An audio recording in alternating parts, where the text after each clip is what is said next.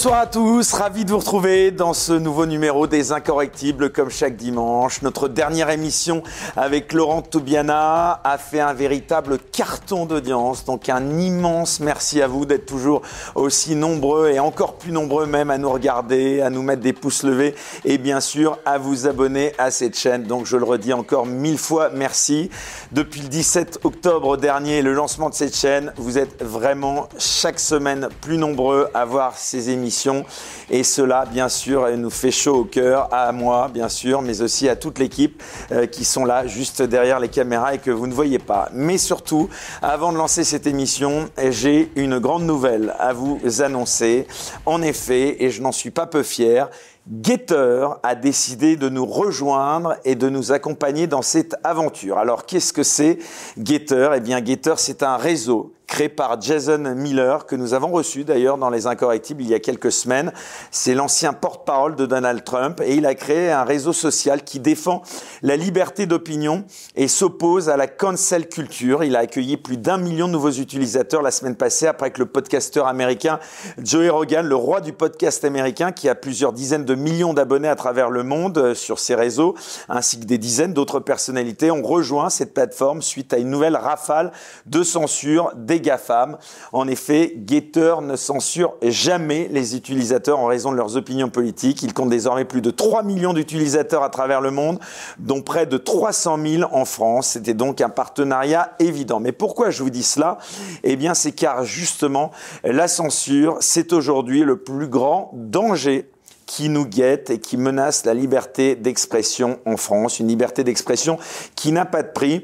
Et je dois aujourd'hui euh, vous avouer que je dois redoubler de vigilance pour que personne ne baillonne les incorrectibles. C'est la seule chose qui m'importe. C'est pourquoi dans un instant, eh bien, je vais recevoir un invité dont les deux dernières émissions, justement, qu'il a accordées à des confrères, sont restées euh, respectivement en ligne sur cette plateforme huit jours pour l'une. Et écoutez bien, une heure seulement pour l'autre avant d'être purement et simplement supprimé donc de cette plateforme. On prend donc incontestablement le même risque en le recevant aujourd'hui, sauf que depuis, certaines certitudes émises par la doxa le sont moins ces temps où beaucoup sont emmerdés. Vous l'avez bien compris qu'il s'agit surtout du sujet sensible de la crise sanitaire. Alors, cet invité, il est médecin chef du service des maladies infectieuses et tropicales à l'hôpital de Garches pendant 15 ans, conseiller de nombre de gouvernements. Il a entre autres présidé jusqu'en 2016 la commission maladies transmissibles du Haut Conseil de la santé publique et il a eu des responsabilités dans des groupes de travail à l'Agence nationale de sécurité du médicament ainsi qu'à l'Organisation mondiale de la santé. Il est aujourd'hui devenu quasiment un paria pour ce qu'on nomme les médias mainstream, professeur de médecine donc, mais aussi auteur de best-sellers, dont les fameux Y a-t-il une erreur qu'ils n'ont pas commise? Et décidément, ils n'ont toujours rien compris aux éditions Albin Michel. À noter que l'APHP euh, l'a relevé de ses fonctions chef de service et que l'Ordre des médecins lui a même demandé, après l'avoir convoqué le 16 décembre, de ne plus s'exprimer autrement qu'en tant que citoyen sur la gestion de la crise sanitaire sous peine de sanctions plus graves. Eh bien, vous savez quoi? Il va s'exprimer comme il l'entend ce soir, et je pense qu'il va en emmerder plus d'un pour reprendre un mot qui n'est désormais plus grossier depuis que notre propre président l'emploie. Bonsoir Christian, ravi de vous retrouver. On s'était euh, déjà rencontré euh, dans une vie euh, médiatique antérieure où là aussi il était de plus en plus difficile de vous interviewer, vous le savez, Christian. Alors, on va en parler euh, plus longuement et au-delà de ça, de la liberté d'expression, euh, dans votre cas, mais pas seulement. Alors, professeur, euh, vous avez d'abord, on va s'intéresser, si vous le voulez bien, à vous, un petit peu à votre parcours. Euh, vous avez émergé euh, médiatiquement il y a maintenant presque deux ans. Je parle vraiment d'émergence médiatique en raison de vos prises de position relatives à cette euh, gestion de l'épidémie, sur lesquelles nous allons donc revenir dans quelques instants. Mais avant cela, donc je le disais, j'aimerais, si vous le voulez bien, afin de permettre à ceux qui nous regardent de mieux vous connaître, en tout cas pour certains peut-être de vous découvrir, s'il en reste encore qui ne vous connaissent pas. Et donc pour cela, j'aimerais revenir rapidement euh, sur votre parcours et votre carrière, ce qui permettra donc sans doute d'éclairer euh, vos positions actuelles et peut-être de lever s'il y en a quelques malentendus. Alors pour faire vite, vous êtes Christian Perron, né en 1955 J'ai bon là-dessus. Vous avez donc 66 ans aujourd'hui et vous avez fait des études de médecine. Vous êtes donc euh, médecin depuis 1985, je crois aussi. Alors pour commencer, une question simple. Alors là, je pense qu'on va pas être victime de la censure, mais qui est toujours intéressante. Euh, pourquoi avoir choisi cette voie de la médecine? Alors c'est une voie que j'avais eue dans l'enfance, qui après s'est un peu éloignée. Puis après, quand je suis arrivé à peu, euh, à peu près au moment du bac, se dire qu'est-ce que je vais faire en fac après, je me suis dit, moi, je veux pas faire du business, je veux pas, parce que tous mes copains voulaient faire des écoles de commerce, moi, tous ces trucs d'argent, tout ça, ça m'intéresse pas. J'avais au profond de moi-même envie d'une carrière plutôt humaniste, et, euh, et du coup, le, mon appel vers la médecine est, est venu euh, très fort sur moi à ce moment-là. Et d'ailleurs, je me suis inscrit en première année de médecine, alors que j'étais pas forcément très bon au lycée, parce que quelquefois j'étais un peu paresseux, j'avais des bonnes notes, des mauvaises notes selon les... Quand je suis arrivé en médecine, euh, j'étais tellement passionné que j'ai cartonné partout. Euh, j'ai vraiment, ça, ça, ça, a été quelque chose de, de, merveilleux, toutes ces études de médecine, cette rencontre avec l'hôpital. Je parle de l'hôpital de ma jeunesse dans les années 70 qui n'a rien à voir avec l'hôpital. Toujours eu des facilités dans les études quand même, un parcours brillant quand même. Quand j'étais au lycée, c'était pas si brillant que ça, ah. parce que quelquefois j'avais, des creux, on peut dire. Euh, mais euh, après, bon, voilà, je, je, suis remonté. Et puis, quand on est passionné, on, est, on, on performe beaucoup plus.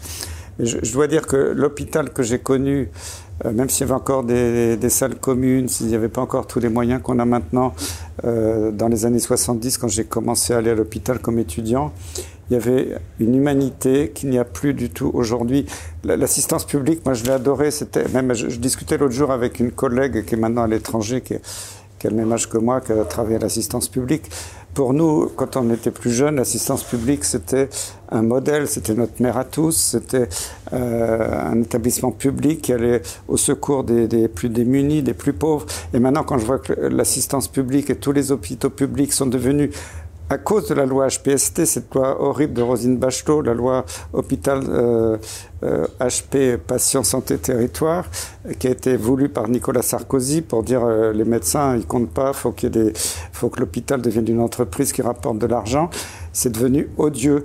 Et l'hôpital a arrêté d'embaucher des médecins, des infirmières, des aides-soignants, des, des, soignants qui sauvent les malades. Et ils ont embauché des milliers de, technocrates, de contrôleurs de gestion, dont on n'a rien à foutre dans l'hôpital, qui nous emmerdent tous les jours, je le dis, parce que moi j'ai subi ça comme chef de service pendant des années. Je suis plus chef de service. Et je remercie Martha Hirsch de m'avoir supprimé la fonction de chef de service, parce que ça devenait abominable. C'était totalement contre mes valeurs de médecin. Euh, voilà, cet hôpital public tel qu'il est aujourd'hui euh, ne correspond plus aux valeurs de la médecine et j'ai adoré l'assistance publique. Maintenant, je suis ravi de la quitter bientôt. Alors, Christian Perron, vous êtes euh, très rapidement spécialisé dans les maladies infectieuses en soutenant dès 1992 une nouvelle thèse sur le sujet et plus précisément sur le sida qui, je le rappelle pour les plus jeunes de nos auditeurs et spectateurs, est une maladie qui a émergé dans les années 80-90. Alors Christian Perron, euh, là encore une question euh, d'ordre plus général. Pourquoi vous êtes spécialisé dans ce domaine particulier des sciences médicales et pas dans un autre? Alors, les maladies infectieuses m'ont toujours attiré parce que quand j'étais petit, j'avais une admiration pour Pasteur. Pour, euh... peut-être que ça m'a influencé parce que souvent notre expérience personnelle et familiale peut avoir une influence sur notre carrière. Euh, ma maman, quand j'étais petit, euh, avait fait une méningite à pneumocoque. Euh, toute ma famille, mes parents, mes frères et sœurs m'avaient dit elle va mourir. Elle, avait été sauvée à, l'hôpital de l'Institut Pasteur. À l'époque, c'était les sulfamides, je me souviens.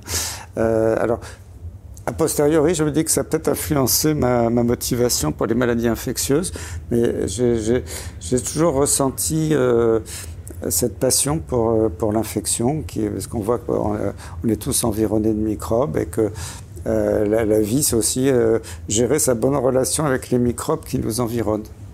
Quelles sont justement euh, les maladies dont vous êtes le spécialiste, Christian Perron? Alors, quand j'ai commencé ma, ma, carrière, quand j'ai commencé à être assistant, euh, je me suis intéressé aux antibiotiques. Euh, j'ai beaucoup travaillé sur les, les, mécanismes de résistance aux antibiotiques à l'époque.